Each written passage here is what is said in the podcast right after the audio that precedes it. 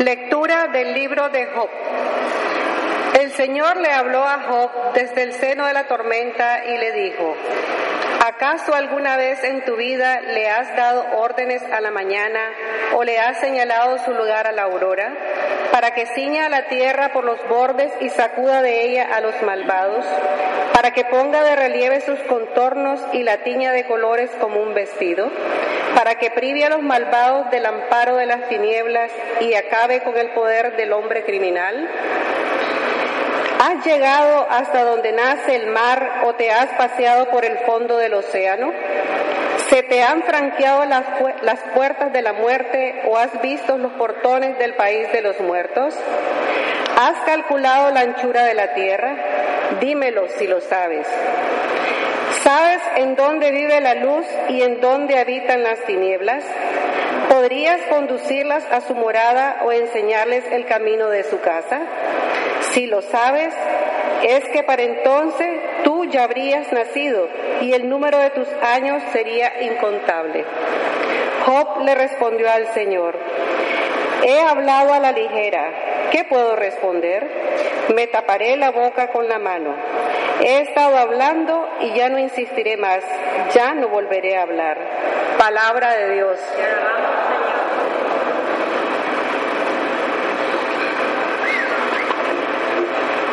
Condúcenos, Señor, por tu camino.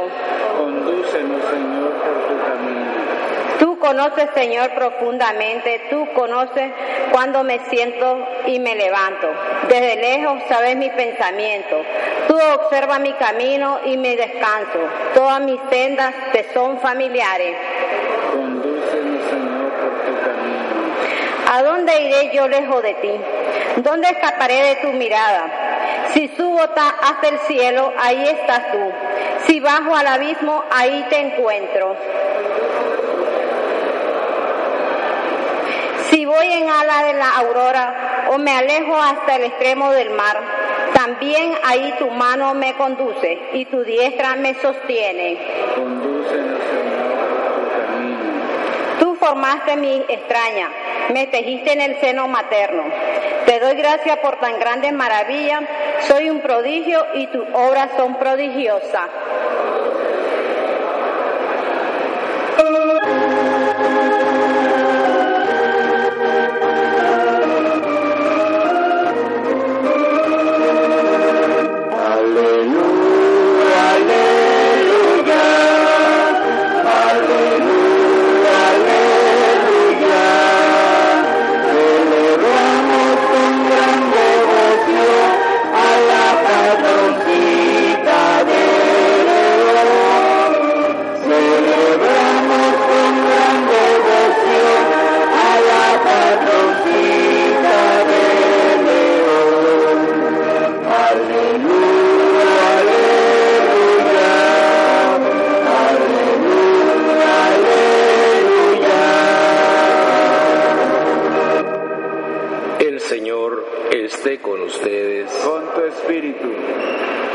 Del Santo Evangelio según San Lucas. En aquel tiempo Jesús dijo, ay de ti, ciudad de Corazaín, ay de ti, ciudad de Bethsaida, porque si en las ciudades de Tiro y de Sidón se hubieran realizado los prodigios que se han hecho en ustedes, hace mucho tiempo que hubieran hecho penitencia, cubiertas de sayal y de ceniza. Por eso, el día del juicio será menos severo para Tiro y Sidón que para ustedes. Y tú, Cafarnaún, ¿crees que serás encumbrada hasta el cielo? No, serás precipitada en el abismo. Luego Jesús dijo a sus discípulos, el que los escucha a ustedes, a mí me escucha. El que los rechaza a ustedes, a mí me rechaza. Y el que me rechaza a mí, rechaza al que me ha enviado. Palabra del Señor. Gloria a ti, Señor Jesús.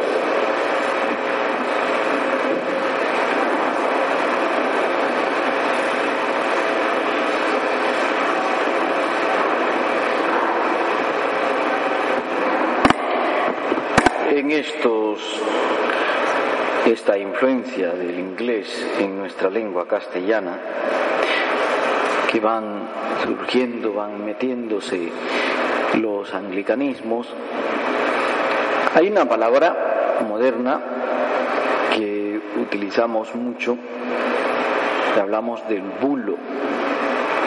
Y antiguamente diríamos, hablaríamos de la murmuración o de la calumnia. En realidad un bulo es lo más equiparable a una calumnia, es decir, a una difamación, a una mentira, a un engaño. Pero eh, más que simplemente eh, decir algo mentiroso, engañoso, un bulo es también eh, ciertamente la afirmación de esa mentira como una verdad dañando al prójimo, dañando a los otros. Eso se da a nivel personal, pero también se da a nivel institucional. ¿Y por qué estoy hablando del bulo? ¿O por qué estoy hablando de la difamación, de la mentira? Porque corren muchos bulos por ahí. Y uno de los bulos que corren es, es que en la iglesia nunca se lee la Biblia. Hay un montón de católicos engañados.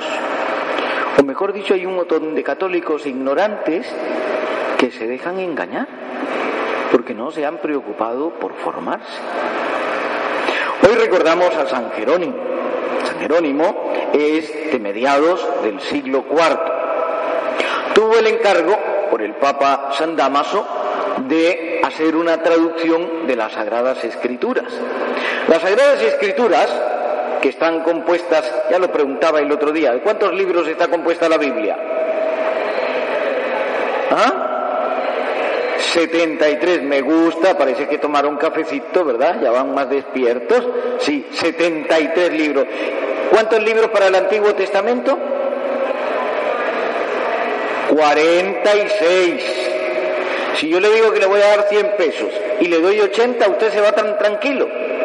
No, me faltan 20. Me diría, está completo, no está completo, falta. Vamos, el resto.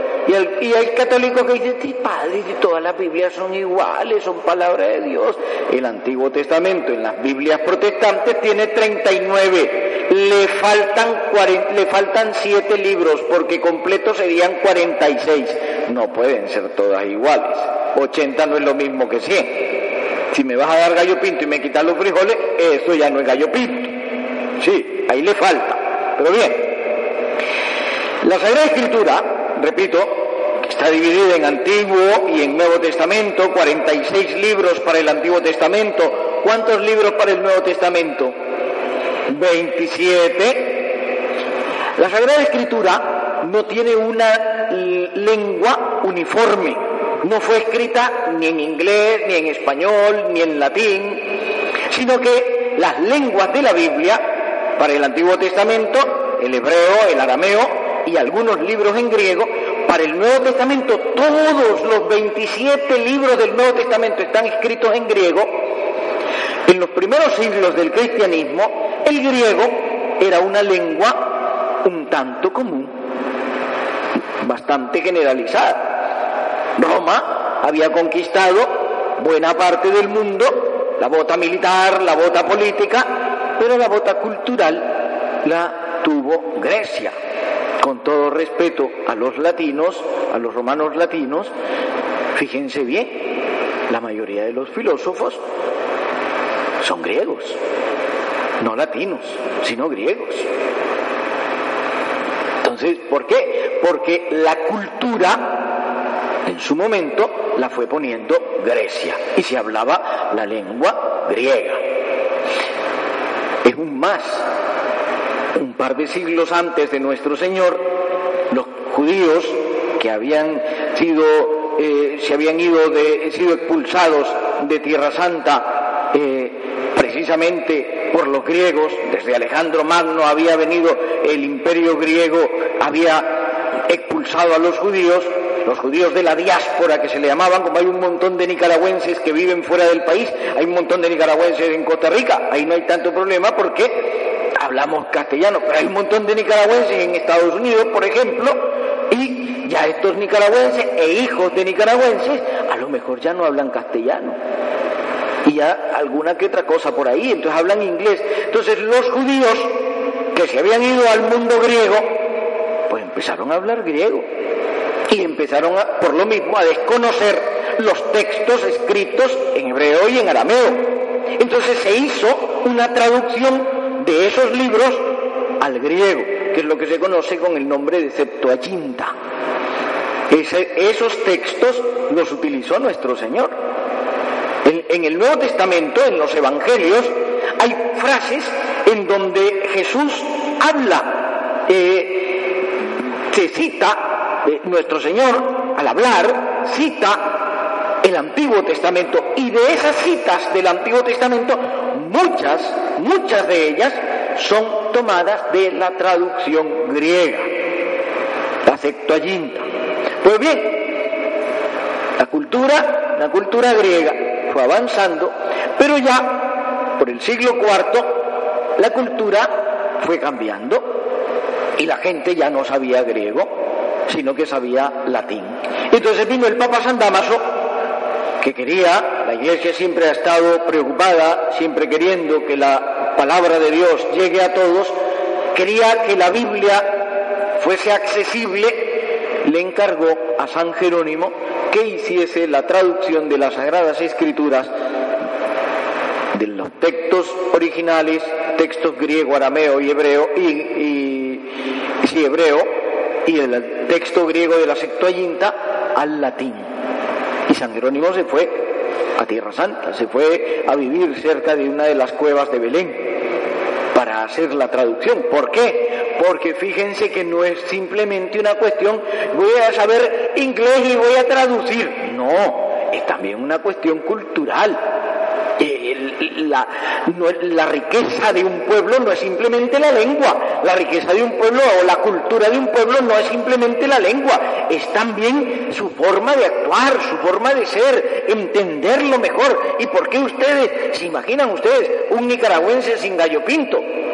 Perdónenme que hable, de nota que, que, que no he desayunado, ¿verdad? que esté hablando de comida tan temprano, pero ¿se imaginan ustedes? Entonces, hay elementos culturales que no simplemente hacen presencia, sino que van definiendo. San Jerónimo esto lo entendió perfectamente y entonces se trasladó a Israel. ¿Para qué? Para poder entender. ¿Por qué? Porque hay cosas, hermanas, hermanos, hay gente que dice, lea, lea lo que dice la Biblia y está. La Biblia es un libro vivo. Y es un libro vivo porque habla de la vida de un pueblo, de la cultura de un pueblo. Solo les voy a poner un ejemplo. ¿Recuerdan ustedes aquel texto del Nuevo Testamento del Evangelio que dice que es más fácil que un camello pase por el ojo de una aguja a que un rico entre en el reino de los cielos? Pues yo de chavalo me imaginaba a los camellos pasando por el ojo de la aguja. Yo decía, ¿cómo va a pasar si no pasa pero ni una hormiga? ¿Y cómo va a pasar un camello? En Jerusalén, las ciudades amuralladas pues lógicamente amuralladas tenían puertas para que se entrara. Y los impuestos que no nos gustan, pero que han existido toda la vida, para que los pagaran, las puertas se hicieron un poco más angostas, para que pasara el camello con la carga exactamente. Y a esas puertas angostas se les conoce con el nombre de agujas cuando se dice que pase por el ojo de una aguja, se está refiriendo a la puerta o a las puertas llamadas agujas por donde se pasaba para pagar el impuesto o para pagar los impuestos. Pero claro, eso es cultura. La Biblia como tal, el Evangelio como tal, solo te dice que es más fácil que un camello pase por el ojo de una aguja que un rico entre el reino de los cielos. Entonces, hermanito, para poder vos entender la Biblia, no simplemente tenés que leer la Biblia, tenés que formarte más. Entonces San Jerónimo, repito, que entendió esto, se fue a Tierra Santa para hacer la traducción. ¿Qué tiene que ver esto con los bulos, con las mentiras, con los engaños? La Biblia no se, la iglesia no se ha preocupado nunca porque el pueblo conozca la Biblia. No, señor. Ya en el siglo IV, el Papa San Damaso pidió que se hiciera una traducción que el pueblo de Dios pudiera entender. Tanto así que la traducción de la Biblia de San Jerónimo, o la traducción que hizo San Jerónimo, se le conoce con el nombre de Vulgata. Vulgo, pueblo, del lenguaje, porque fue un lenguaje que el pueblo pudiese entender. Hermanas, hermanos, ¿esto qué nos revela? Que nos tenemos que formar más y mejor. Ayer leía en el Facebook de un católico que a lo mejor está aquí en misa o está oyendo por la radio o viendo por la televisión, cómo posteaba, compartía en su Facebook un artículo que denigra a la Iglesia Católica. Las barbaridades que dice, dice, por ejemplo, que María no era virgen cuando tuvo a Jesús. María no era como las chavalas de ahora que tienen novios y ya son querinovios. No, no, no, no, no, no, no. O como algunas de las chavalas. Porque no todas, algunas. Sí. Si es novio, es novio. Y si es querido, es querido. Eso hay que distinguirlo claramente. Sí. Novio es novio. Y si ya te empezaste a acostar con él, ah, mamita, eso ya es otra cosa. Pero bien, la Virgen no era de esas. La Virgen se mantuvo virgen. Y he aquí que la Virgen dará a luz un hijo. Dice el texto mismo de la Escritura. Y recalca precisamente eso. Y la misma Virgen María, cuando el ángel le dice que va a quedar embarazada un momentito. Yo no conozco varón, a mí no me vas a estar levantando eh, eh, un falso, le dice. No, no, no era virgen. Pero lo que me daba tristeza, como le decía, primero, que yo lo conozco que es una persona católica practicante. Segundo, que pensaba que era una persona que pensaba, que usaba la testa, la cabeza, un poco más que para la gorra. Tercero, me reveló la ignorancia. No nos formamos, hermanas, hermanos, no nos formamos. Y entonces cualquier tontería que dicen por ahí, nos la tragamos. ¿De verdad? No, tenemos que formarnos, tenemos que instruirnos. Indudablemente que una fuente de formación, una fuente de instrucción, es la Sagrada Escritura. Claro que sí. Y hoy que recordamos a San Jerónimo, bueno sería traer a colación aquella frase del santo que dice que desconocer las escrituras es desconocer a Cristo. Quiero verdaderamente conocer a Jesucristo, pues lo voy a empezar a hacer conociendo la Sagrada Escritura. Que la palabra de Dios no sea un adorno. Han venido algunas editoriales a vender unas Biblias grandototas, bonitas, con lomo de oro, con grandes láminas, carísimas, carísimas. Y hay gente que le gusta tener esa bibliota. Lo más importante no es que sea lomo de oro o con grandes láminas. Lo más importante es que vos y yo nos pongamos en relación con la palabra. Ya lo he contado en otras ocasiones, esa anécdota que me pasó a mí siendo estudiante en el Seminario Mayor Nacional, la Asunción en Guatemala. Tenía en mi escritorio de trabajo un atril de mesa, como el que pone aquí en el altar, con, las, con la Biblia abierta. El padre rector, que en ese tiempo era padre vizcaíno, Pablo Vizcaíno, ahora obispo de Mazatenango, Suchitepeques, pues de repente, en ese afán de esa tarea formativa, pues visitaba las habitaciones a ver si uno tenía limpio, si tenía ordenado, no sé qué. Era, nosotros decíamos, ahí viene la seguridad del Estado a revisar a ver cómo está todo. Bien. Y entonces llegó un señor vizcaíno a la habitación, y, viendo, viendo, platicando, y de repente pasa la mano por encima de la Biblia abierta en aquel atril y ya cuando se va me dice, muy bien, me gusta que está todo ordenado, pero mira ruedita, sería bueno que le des vuelta la hoja porque esta Biblia ya tiene rato que no le cambiaste de lugar, me dice, ya tiene polvo la hoja. Y es verdad, a veces tenemos las Biblias en la casa abiertas, de adorno. No hermanito, no hermanita, la Biblia no es de adorno. Tampoco es desodorante para andarla bajo el sobaco, ¿verdad?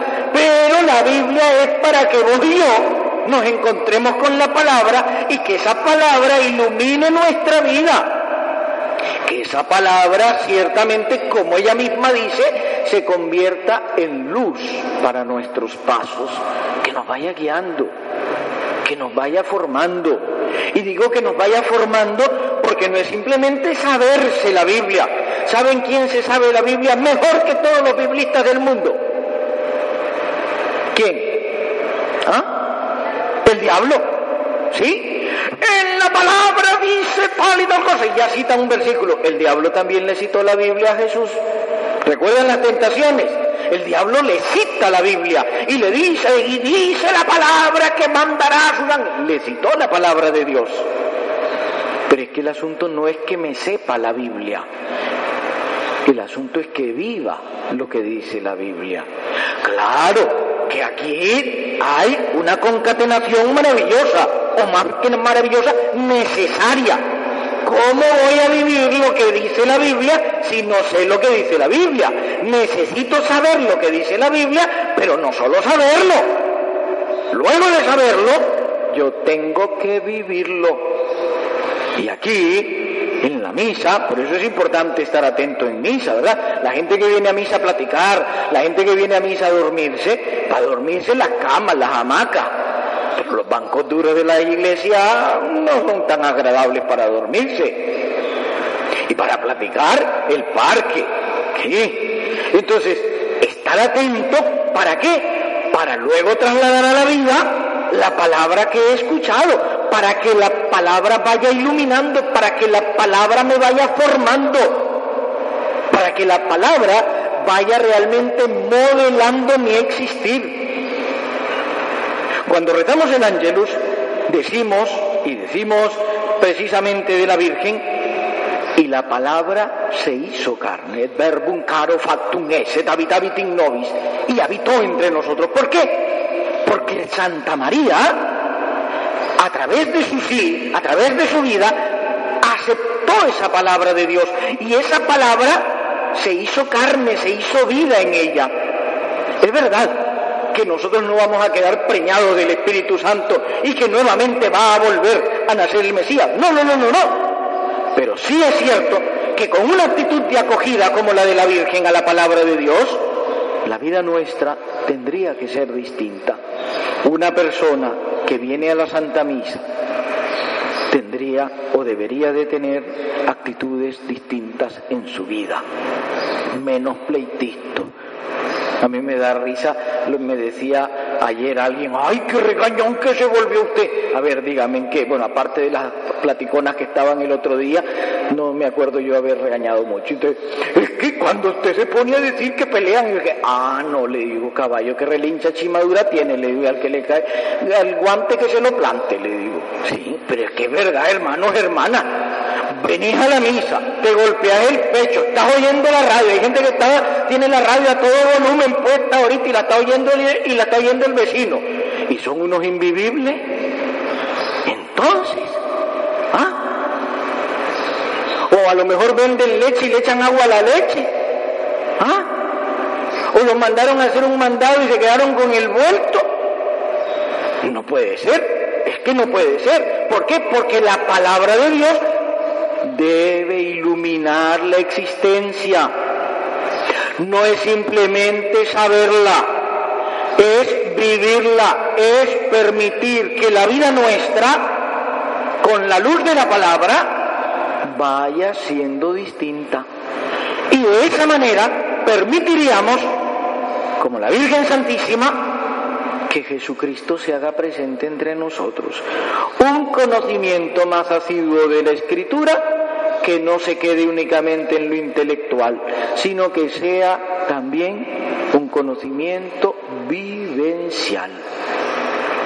Recordando pues hoy a San Jerónimo, que como decía al comienzo, nada tiene que ver con tanto holgorio por ahí, Vamos a pedirle a Él que interceda por nosotros, para que, como nos decía muy bien la oración colecta de esta misa, para que amemos la Escritura, escudriñemos la palabra de Dios, para que dejemos que la palabra ilumine nuestro caminar y mejor aún, para que como la Virgen permitamos que la palabra se haga vida en nosotros.